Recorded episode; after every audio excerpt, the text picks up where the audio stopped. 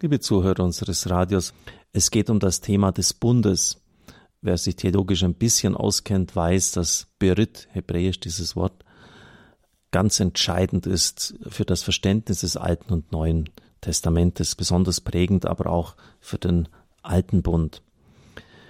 Scott Hahn schreibt, die Beziehung Gottes zu seinem Volk war durch den Bund gekennzeichnet. In der Schrift wird sie daher meist in familiärer Sprache beschrieben. Dazu gehörten die Bereiche Familie, Wirtschaft, Militär, Religion und Recht. Und in genau dieser Sprache spricht die Schrift von unserem gottgewirkten Heil, Wirtschaft. Hier ist die Bezeichnung unseres Heils der Sprache des Marktplatzes entnommen. Um einen teuren Preis seid ihr erkauft worden. Das kommt ja öfters vor, hier 1 Korinther 7, 23. Auch der Kauf von Sklaven oder der Loskauf von Gefangenen dient als sprachliches Vorbild für unsere Erlösung.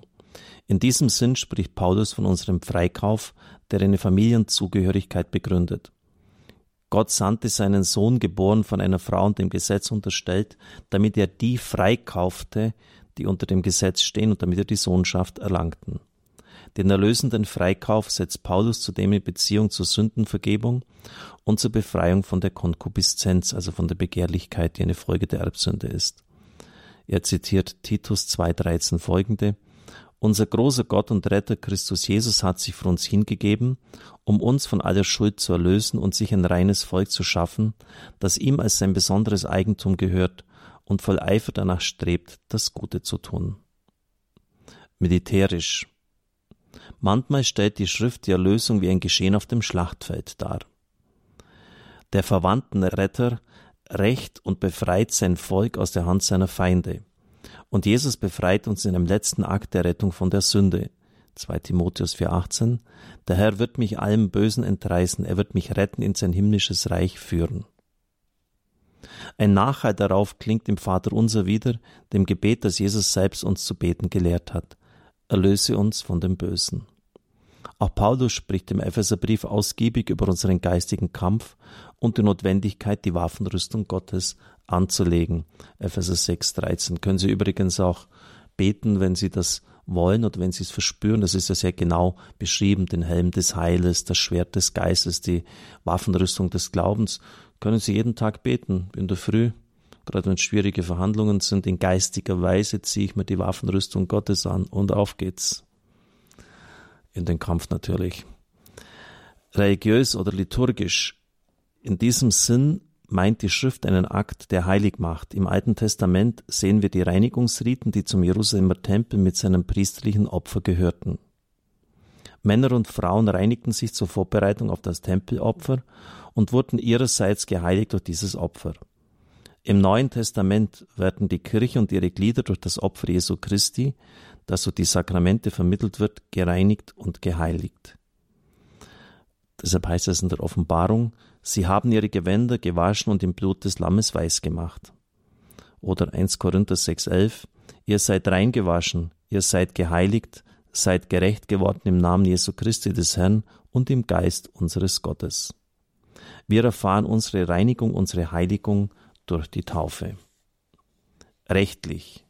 Unsere Erlösung wird auch in gerichtlicher Sprache beschrieben. Wir werden vor Gott, unserem Richter, von unseren vielen Sünden freigesprochen. Auch dies wird durch Jesus Christus bewirkt, der uns gerecht macht, indem er uns Anteil gibt an seinem eigenen schuldlosen Leben. Römer 3,24 Ohne es verdient zu haben, werden sie gerecht, dank seiner Gnade durch die Erlösung in Christus Jesus. Dann Römer 5, 16 folgende, anders als mit dem, was durch den einen Sünder, nämlich Adam, verursacht wurde, verhält es sich mit dieser Gabe. Das Gericht führt wegen der Übertretung des einen zur Verurteilung, die Gnade führt aus vielen Übertretungen zur Gerechtsprechung. Ist durch die Übertretung des einen der Tod zur Herrschaft gekommen, durch diesen einen, so werden erst recht alle, denen die Gnade und die Gabe der Gerechtigkeit reichlich zuteil wurde, leben und herrschen durch den einen, Jesus Christus. Erlösung, Befreiung, Heiligung, Rechtfertigung. Alle diese Begriffe vermitteln uns die Botschaft von Gottes Heil. Wir müssen aber sehen, wie sie alle in der einen Wirklichkeit des Bundes zusammenkommen. Kein Exeget und kein ernsthafter Leser der Bibel wird bezweifeln, dass der Bund im alten Israel eine, wenn nicht die zentrale Rolle überhaupt spielt. Jeder von uns würde das akzeptieren, aber wissen wir auch, was mit Bund gemeint ist? Uns liegt das Umfeld, in dem dieser Begriff entstanden ist, räumlich und zeitlich so fern, dass wir uns nur schwer hineinversetzen können. Es ist mühsam für uns, das zu rekonstruieren, was für die biblischen Schriftsteller selbstverständlich war, uns jetzt aber so fremd erscheint. Doch wenn es uns gelingt, die Bundeserfahrung Israels nachzuvollziehen und sie als lebendige Wirklichkeit zu begreifen, werden wir uns selbst auch bald jener vier Begriffe bedienen wirtschaftlich, militärisch, liturgisch und rechtlich. Dabei bräuchte uns keineswegs nur ein historisches Interesse leiten.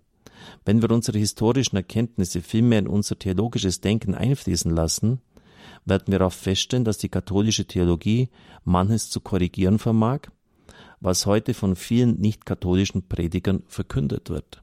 Er selbst war ja ein presbyterianischer Pastor, wenn ich das recht weiß, also nicht katholisch, Scott Hunt ist dann durch bestimmte Erfahrnisse und auch Stellen der Heiligen Schrift, die ihm einfach immer im Gedächtnis geblieben sind, zur katholischen Kirche gekommen. Hören Sie sich einmal die Radio- und Fernsehpredigten so mancher Evangeliumsverkünder vor allem in Amerika an.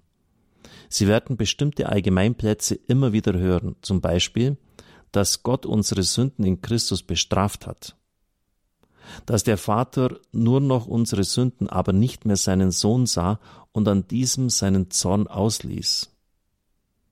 Das ist die Satisfaktionstheorie, also dass der Vater seinen ganzen Frust, seine ganzen Wut äh, über die Boshaftigkeiten und Sünden der Menschen sozusagen am Sohn ausgelassen hat. Damit war gemäß dieser Lesart der Gerechtigkeit Gottes Genüge getan. Jesus hat unsere Schuld und Strafe auf sich genommen und wir haben seinen Lohn, seine Rechtschaffenheit empfangen. Und dann geht Scott Hahn dagegen an, weil das ja doch eine sehr einseitige äh, Auffassung ist. Das wurde unseren Großeltern so vermittelt, aber ich meine, dass die Theologie mittlerweile weiter ist. Das Problem dabei ist, dieser rechtliche Austausch ist eine Fiktion, ein falscher Vergleich. Jesus hatte keine Schuld an unseren Sünden und konnte deshalb auch nicht für sie bestraft werden. Die rechtlichen Verhältnisse in Israel waren unseren heutigen sehr ähnlich.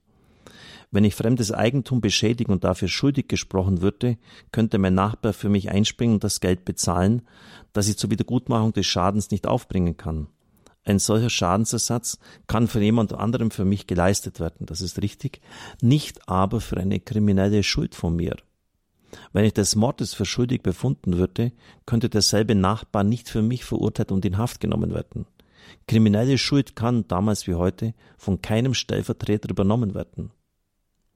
Wenn Christus in diesem Sinn wirklich als unser Stellvertreter gehandelt hätte, könnten wir zu Recht fragen, warum wir dann noch die Strafen für unsere Sünden an uns erfahren? Warum müssen wir noch leiden und sterben? Als unser Stellvertreter hätte Christus uns befreien sollen, von der Notwendigkeit leiden zu müssen. Nach der Logik des Bundes und nach der Lehre der Kirche war er aber kein strafrechtlicher Stellvertreter für uns. Er war vielmehr unser rechtmäßiger Bundesrepräsentant und hat als solcher stellvertretend für uns gelitten. So hat er uns Erlösung gebracht, ohne das Leiden von uns zu nehmen. Dem Leiden selbst hat er damit eine göttliche erlösende Macht verliehen. Kolosser 1,24. In der Tat, auch wir sagen, dass Jesus für eine Schuld bezahlt hat, die er nicht begangen hat, weil wir eine Schuld begangen haben, die wir nicht begleichen konnten. In diesem wirtschaftlichen Sinn stimmt die Stellvertretertheorie tatsächlich, aber nicht im strafrechtlichen Sinn. Einen unschuldigen Menschen für uns zu bestrafen, wäre selbst ein Unrecht. Man müsste Gott Blindheit und zornige Wut unterstellen. Wie aber könnte der Vater so verblendet sein, dass er seinen einzigen Sohn nicht sieht? Vor allem, wenn dieser aus absolut gehorsamer Liebe am Kreuz hängt. Natürlich sah der Vater den Sohn, dessen Menschsein niemals so schön war wie zu dieser Stunde, da er sich in äußerster Liebe dem Willen des Vaters hingab. So zu predigen, ein blinder Vater bestraft unsere Sünden und seinem unschuldigen Sohn, ist inakzeptabel und grenzt an Gotteslästerung. Solches Denken muss korrigiert werden durch jenes Prinzip, das allen Bildern und Metaphern für das Heilswirken Gottes ihre Gültigkeit verleiht. Wir müssen den Bund begreifen. Es segne, schütze und behüte sie der mächtige und gütige Gott, der Vater, der Sohn und der Heilige Geist. Amen. Ich wünsche Ihnen einen gesegneten Tag.